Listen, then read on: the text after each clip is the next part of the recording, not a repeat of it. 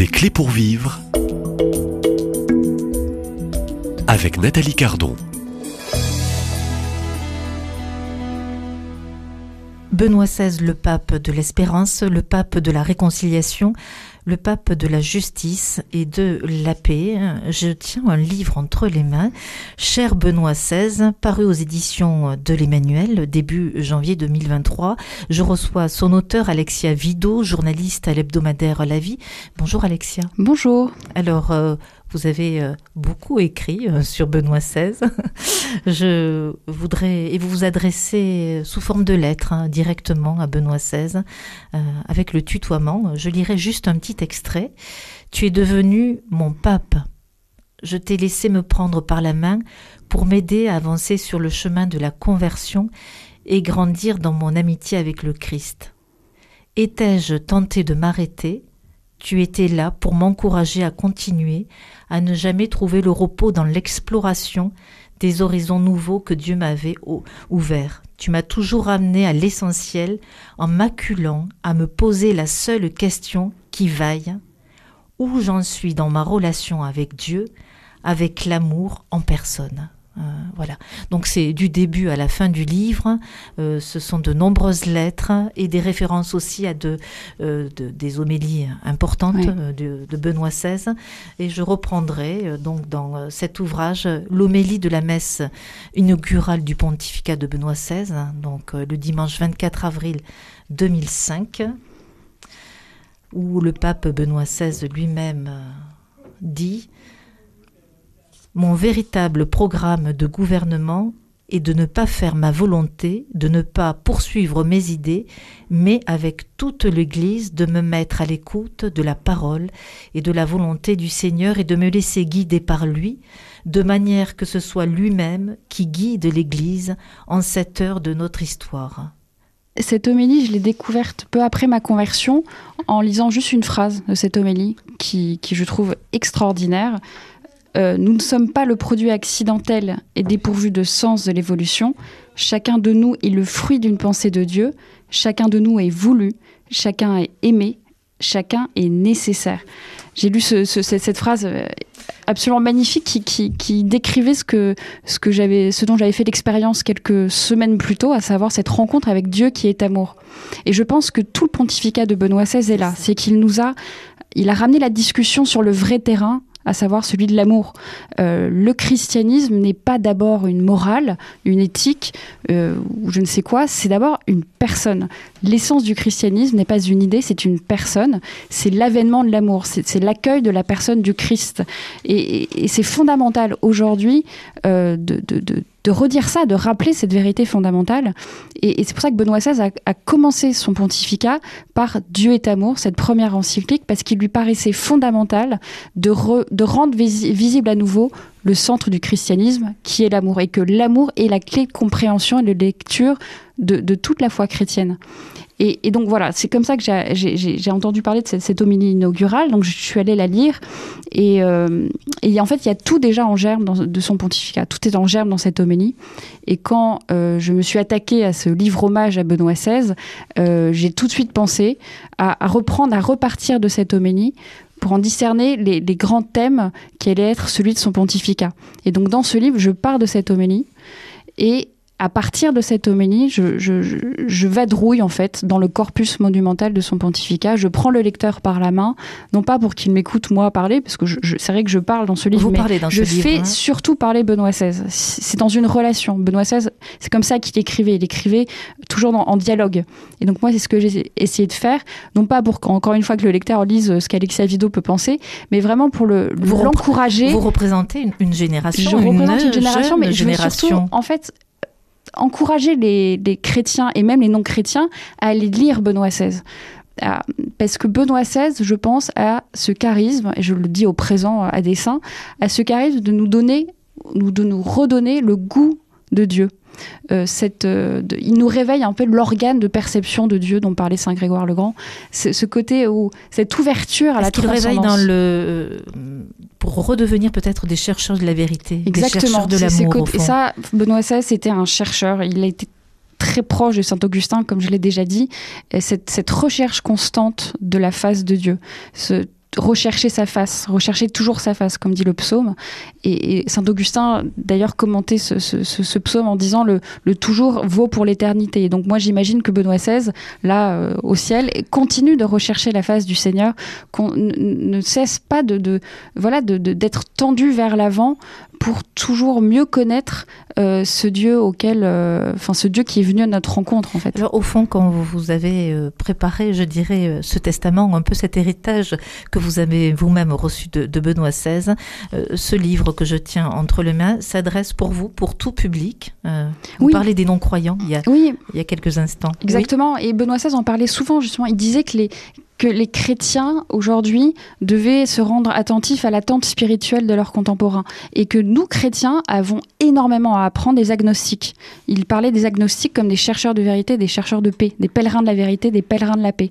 Et, nous, on est tellement, enfin je dis nous, je me mets dedans, on est tellement, euh, on veut tellement se rassurer dans nos petites certitudes, nos, convictions, notre confort spirituel, qui est en fait une paresse, que euh, on, arrête de chercher. Et moi, je suis plus à l'aise avec un agnostique qui a plein de questions, qui est inquiet de l'inquiétude du Christ, en fait, de l'inquiétude de Dieu, qu'avec un, un catho euh, assis dans ses certitudes et dans ses convictions. Et Benoît XVI, euh, c'est pour ça que je pense qu'il peut parler à tous, c'est qu'il rejoint cette soif qui est dans le cœur de chaque homme, cette inquiétude, cette, euh, inquiétude métaphysique et religieuse que notre monde tend à étouffer. Et il va réveiller cette soif, il va l'alimenter, et et en fait, il va essayer de nous, il nous prend par la main pour essayer d'avancer en fait dans cette recherche. Euh, il, vous a toujours encouragé, euh, vous, dans les débuts de votre recherche. Il a toujours été ce compagnon, euh, mais aujourd'hui encore. Ah oui, il continue, ah parce que je vous cacherai pas que la, la, la, situation actuelle de l'Église, la crise qu'elle traverse, est pour moi et pour tout le monde, les victimes en, premier lieu, une, une grande épreuve. Et, j'ai cette tentation de, de dire, bah, enfin, ça, on passe à autre chose et de, de prendre un peu mes distances avec l'Église. Et lui m'aide justement à, à affronter ce combat et à ne pas déserter en fait, et à, comme il l'a fait lui-même, à regarder le mal en face, à ne pas tout de suite parler de miséricorde parce que la miséricorde n'est pas une grâce à, une grâce à bon marché et qu'il faut, euh, il faut la justice. Donc, faut regarder le mal en face et en même temps ne pas, enfin, et regarder le, livrer dans le champ de l'Église, mais sans oublier le bon grain et sans oublier le vrai visage de l'Église qui n'est pas qu'une institution mais qui est aussi le corps du Christ. Donc, là, aujourd'hui, très concrètement, il m'aide à, à ne pas désespéré de cette église qui, qui est pleine de souillures, comme il l'avait dit le vendredi saint 2005, quand il était encore cardinal, euh, pour le, pendant le chemin de croix au Colisée de Rome. Il a dit, mais euh, le visage et les vêtements de l'église si sale nous effraient, mais c'est nous-mêmes qui le salissons, c'est nous-mêmes qui trahissons le Christ après toutes nos belles paroles. Donc il a vraiment... Euh, c'est le premier pape à avoir des, euh, dit la vérité sur l'Église. Dans son pontificat qui ne dure que huit ans, euh, on peut euh, dire de Benoît XVI qu'il a osé se risquer. Est-ce que c'est le courage de la vérité, au fond, Benoît XVI Exactement, le courage de la vérité y compris sur l'Église elle-même. Il disait en 2000... Une grande lucidité sur ah l'institution de l'Église à l'intérieur de l'Église. Ah oui, il a, il a, c'est le premier pas vraiment à avoir brisé l'omerta, à avoir dit que enfin toutes les horreurs qu'on voit aujourd'hui, bah, il les a, dénoncées. Alors peut-être qu'il n'a pas vu l'aspect systémique de la chose, peut-être qu'il n'a pas frappé assez fort, et l'actualité nous le prouve chaque jour. Mais n'empêche, c'est le premier à avoir voulu appliquer une tolérance zéro, à avoir euh, eu adopté des, gestes très forts, des sanctions très fortes contre les, prêtres euh, euh, pédophiles. Je pense notamment au fondateur de la Légionnaire du Christ. Euh, et avoir aussi posé des gestes très forts envers les victimes. C'est le premier pape à avoir reçu des victimes d'abus sexuels euh, à Washington. Euh, il faut relire sa lettre adressée aux évêques irlandais. Donc il faut lire votre livre, hein, parce oui. que toutes les lettres sont contenues dans ce livre, cher Benoît XVI. Mm. Et c'est non, c'est important. Donc c'est à la fois euh, voir le mal en face, être très lucide, un saint réalisme, et en même temps ne pas perdre de vue que l'Église, ce n'est pas notre Église, mais c'est l'Église du Christ. Au fond, euh, rester fidèle dans cette barque. On n'est pas seul. Et, cette barque, c'est le Christ qui l'amène, et c'est pas nous en fait. Il l'a dit souvent, la, barque euh, de l'Église, c'est pas moi qui suis à, sa tête, quoi. C'est vraiment le Christ qui l'amène.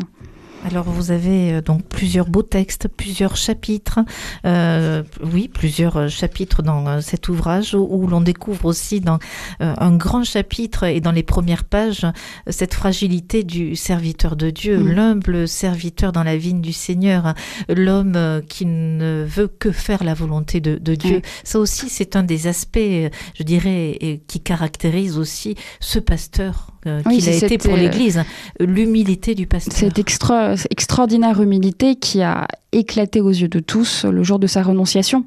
Coup de tonnerre dans l'Église et dans le monde, personne ne s'attendait à 10 ans, ça. il C'était y a il y a, 10 ans. pile dix ans.